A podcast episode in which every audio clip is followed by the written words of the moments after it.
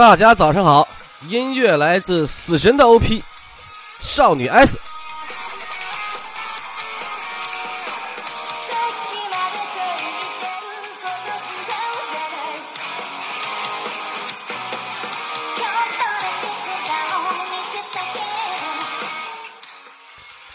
音乐呢，来自少一个少女组合哈，四个高中生组成的乐队。Scampo 谴责乐队。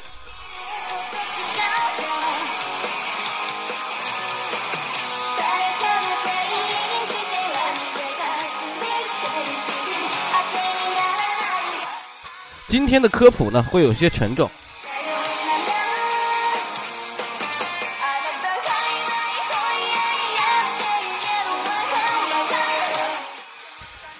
大家了解黎巴嫩这个国家吗？相信大家了解黎巴嫩这个国家，要么是通过新闻里的黎巴嫩珍珠党，要么呢，在岁数大一点的朋友们呢，听说过这个有一部电影叫做《瓦尔特保卫萨拉热窝》，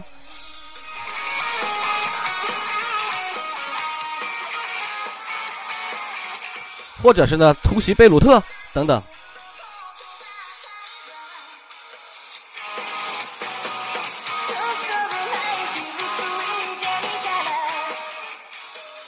我们曾经在国家破产是什么的时候讲过一个国家叫做斯里兰卡，这个国家呢已经国家破产，而黎巴嫩不同，黎巴嫩是连政府都已经破产了，跟国家破产呢还不太一样。今天要让老姜科普一下这个国家，我们先从一个抢劫案开始说起。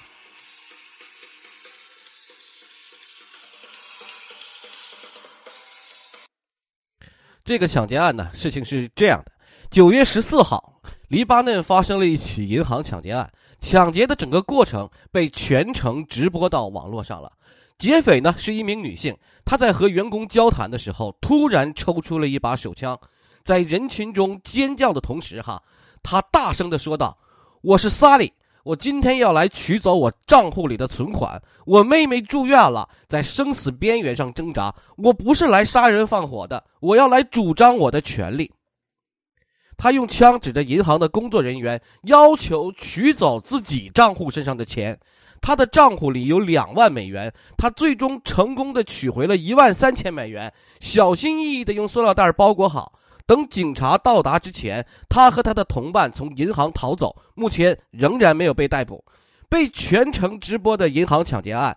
一瞬间成为了黎巴嫩最爆炸的新闻，人们很快就知道了这个叫做萨里哈菲兹的女劫匪背后的故事。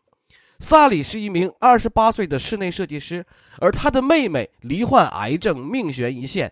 他已经卖掉了很多个人物品筹钱，甚至准备卖掉自己的肾，来为帮来帮妹妹治病，因为银行是拒绝他取走账户的钱的。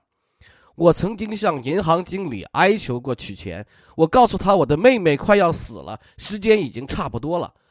但是不管他怎么样恳求，银行经理都只同意他每个月取出两百美元，而这远远不够妹妹的医疗费哈，只能每个月取出两百美元啊。他说他已经没有什么可失去的，萨利说没有什么可失去的了。最终他被逼上了绝路，拿起了侄子的玩具枪，走进了银行。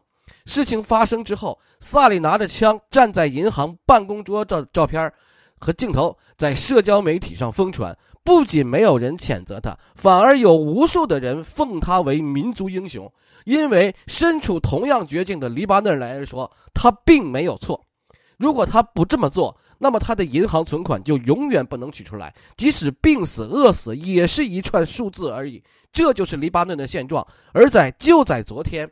二十一号是呃，二十一号开始，黎巴嫩永久的关闭了国家的所有银行，有所有的银行是永久性关闭，不再可以取出一分钱了。根据外网说，一些 ATM 机上排满了人家大队，因为 ATM 机是暂时可以运营的，只能取一些小面额的钞票。但是这种情况相信持续不了两天。现在的黎巴嫩是所有人都争先恐后要逃出去的地狱。政府破产，中央银行破产，货币贬值了百分之九十五，大范围停电，甚至连粮食、药品、燃油等基础民基础民生用品都严重缺乏，政治局势动荡，经济完全崩溃。能源问题严重，谁都想不到黎巴嫩竟然会在短短三年就变成了这样。而在二零一九年，黎巴嫩还是个富裕的国家，跟刚刚开始女性革命的伊朗比起来，黎巴嫩是个对这个阿拉伯就阿拉伯世界里或者穆斯林世界里对于女性最友好的国家。黎巴嫩差不多六百万人口，还没有上海的浦东新区人大，大约一万平方公里的面积，还没有北京城大。这里啊，曾经是繁华的夜之都，中东的小瑞士、小巴黎，是整个中东地区的经济、商贸啊、旅游、交通的重要枢纽，是被当时是被所有邻国艳羡的繁荣与富裕的代名词。啊，美女遍地，一开明、高荣、世俗的阿拉伯国家，你想想看，它肯定是成为人们旅游啊，还有中东地区经济交换的重点呢。因为封闭的阿拉伯世界需要跟外部的开放世界交流，那么就需要一个呃世俗化的穆斯林国家。那么黎巴嫩就扮演了这个角色。然而，一场严重的经济危机呢，让一切都不复存在。这是十九世纪中期以来最严重的三大经济危机。没有经历过这场恐怖经济危机的人，很难想象哈一。一个国家竟然能在几年之内潦倒如此，黎巴嫩 GDP 从二零一九年的五百二十一亿美元暴跌到这个跌了一半，二零二一年二百一十八亿美元，在一百九十三个国家里排第一，甚至啊比发生战争的国家还要严重。经济危机就是造成这场这个国际灾难的。原因从二零二一年夏季开始，他们的国家电力公司就给居民的供电减少到每天两到四个小时。半个月前，黎巴嫩最后一个发电厂宣布停止发电，全国公共电力暂时暂停了，无法预期何时能够供应，因为能源价格也在大幅上涨，全国都没电了，食物也没有了。现在有百分之八十的黎巴嫩人处于贫困之中，有百分之三十六的黎黎巴嫩人处于无法维持温饱的极度贫困。光是每周买食物的钱，就相当于一个普通家庭几个月的收入。民众开始卖房卖地，卖自己的家产，甚至连自己的鞋子、皮包都卖掉。国家已经崩溃了。当时的曾经哈，黎巴嫩一美元的汇率差不多是一千五比一，而现在是两万比一，还在继续。我不说过它是经济枢纽吗？跟这个阿拉伯世界沟通的经济枢纽吗？它那里特流行通用美美元的。为了挽救这个国家的经济危机呢，黎巴嫩政府就搞出了一个旧美元和新美元一样。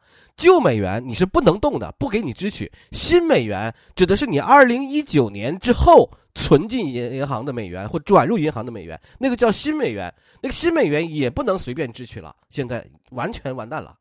说白了就是政府冻结了你美元的资产，不让你动。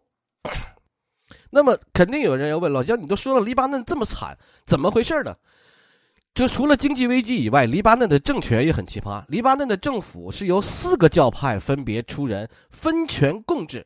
黎巴嫩的总统必须是马龙派的基督徒，总理必须是逊尼派的穆斯林，议长必须是什叶派的穆斯林，而副总理和副议长则必须是希腊东正教教徒。有人更会奇葩的就问了哈，就是就就这怎么怎么国家这个政权组织这么奇葩？必宪法规定必须由四个教派分别出人，分权共治呢？因为它地理位置在那里。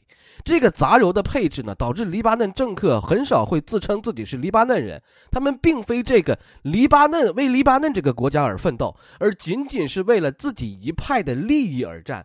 不同的派别互相扯扯后腿，整个政府。极端低效、腐败横行，不同利益集团各怀鬼胎，任何改革努力都会陷入到了无尽的争吵之中。再好的开局，抵不过一盘散沙的政府无尽内斗啊！正常来讲，一个国家的外汇应该是收支平衡。黎巴嫩国家城市化程度啊极高，需要从国外大量进口货物来维持需求，却几乎没有能够对外出口的货物。不过呢，没有什么关系。黎巴嫩旅游业和金融业非常发达，因为地理位置处于这个交通要道，国外的旅游者和投资者都愿意过来。加上黎巴嫩几几几乎呢家家户户都有人在海外，局势呢有大量的外汇输入，所以收支平衡也没有什么问题。也正是因为这个，他有很多很多的人在海外打工嘛，才造成了他有不断的外汇输到国国内来国内来嘛。但是从二零一一年开始，黎巴嫩的格局就有点问题了，因为黎巴嫩开始打架了嘛，打仗了嘛。因为他没有出口商品，一打起仗来，旅游业和金融业那自然就受困难，他就没有外汇输入了。于是乎，黎巴嫩政府为了吸引美元流入，制定了一个昏招。为了让大家愿意去黎巴嫩存美元，黎巴嫩中央银行开出了一个难以拒绝的条件：年利率十五到二十，百分之十五到二十。年利率能开到百分之十五到二十，是不是跟有一些银行给老百姓开出来的年化利率差不多？吸引人们去存款一百多亿，荷兰跑了那个是不是差不多？这项政策呢，就立刻吸引了全世界美元流入，看上去效果立竿见影，解决了他们的危机。然而，这么高的利率，黎巴嫩的银行只能用新储户的钱来付旧储户的利息，庞氏骗局了。窟窿不会减少的，只会越来越大，等待着彻底崩溃的那一天。他刚才我们不说过了吗？他的政局必须由四个教派来分别派人来整啊。然后政客们为了大选都开始增加支出，不断利用权力给公共机构里塞人，许下各种看上去有诱惑力的承诺，掏空了国库。国库亏空，自然只能多加税，从百姓身上捞点民脂民膏来补足缺口，给汽油加税，给食品加税，给盐加税，给糖加税，往生活必需品上加税。不停的加税，不停的加税，从各个方面加税。二零一九年十月，黎巴嫩政府宣布，他们要用打视频电话的社交应用 WhatsApp 来征税，这成了压倒骆驼的最后一个稻草。因为黎巴嫩打电话的通话费用很高，而大多数黎巴嫩人都在海外有亲人，他们都依靠 WhatsApp 等着免费通信应用，这样就立刻引起了不满。连我打个视频电话，你都要征税，怎么样？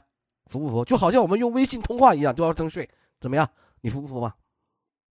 就是这样的，史无前例的抗议运动就迅速从首都蔓延到了其他地区，百万人开始上街示威，要求政府下台。你想，千万人的千万人的一个城市，啊，千万人的一个国家，百万人上街，十分之一上街了。公共债务是 GDP 的一点五倍，公共基础设施已经没有了，互联网信号微弱，公共医疗已经崩溃，怎么办？没有了。于是乎，整个黎巴嫩政府跑了。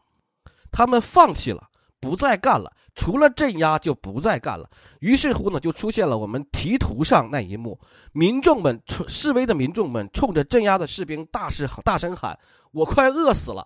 士兵回答说：“我比你饿。”黎巴嫩政府居然能够在危机下当机立断，宣布全体辞职，把烂摊子一扔就走人了。这烂摊子一扔，他就跑了。所以说，现在黎巴嫩这种情况，就把他自己。给就是黎巴嫩政府把这个这一片废土哈，给扔给了国际社会。国际社会呢没有办法，不能看着这么多人不管啊，不能看到这些人死吧，就重建资金来这个帮助黎巴嫩重建、恢复、修修复它的一些以前农业设施等等等等。现在的情况已经糟透了。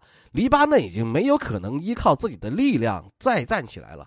有百分之六十三的人希望永久离开黎巴嫩，再也不回来。黎巴嫩的难民问题现在已经成为了全球问题了。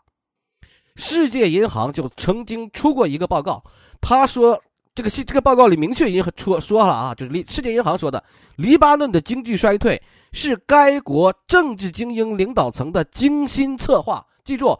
他说了，指出的是政治精英领导层的精心策划。长期以来，他们一直控制这个国家，并垄断其经济利益。他们应当对黎巴嫩现在的状况负全责。但是，他们为谁负责？他们早就跑了。他们只会带着从整个国家吸血来到的钱，美滋滋的离开黎巴嫩，继续过自己悠哉悠哉的生活。受苦的只有黎巴嫩生活着的普通人。如果大家去黎巴嫩旅游的话，大家可以发现，在黎巴嫩这个国土上，路过一个清真寺，紧接着又是一个教堂。这个面积不超过北京市、人口刚刚超过浦东新区的一个小国，曾经那么富裕，现在却有着令人惊讶的撕裂。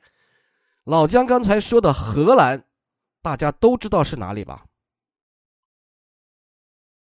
感谢大家的收听，希望呢。我们不要重蹈覆辙，愿世界和平永存。再见。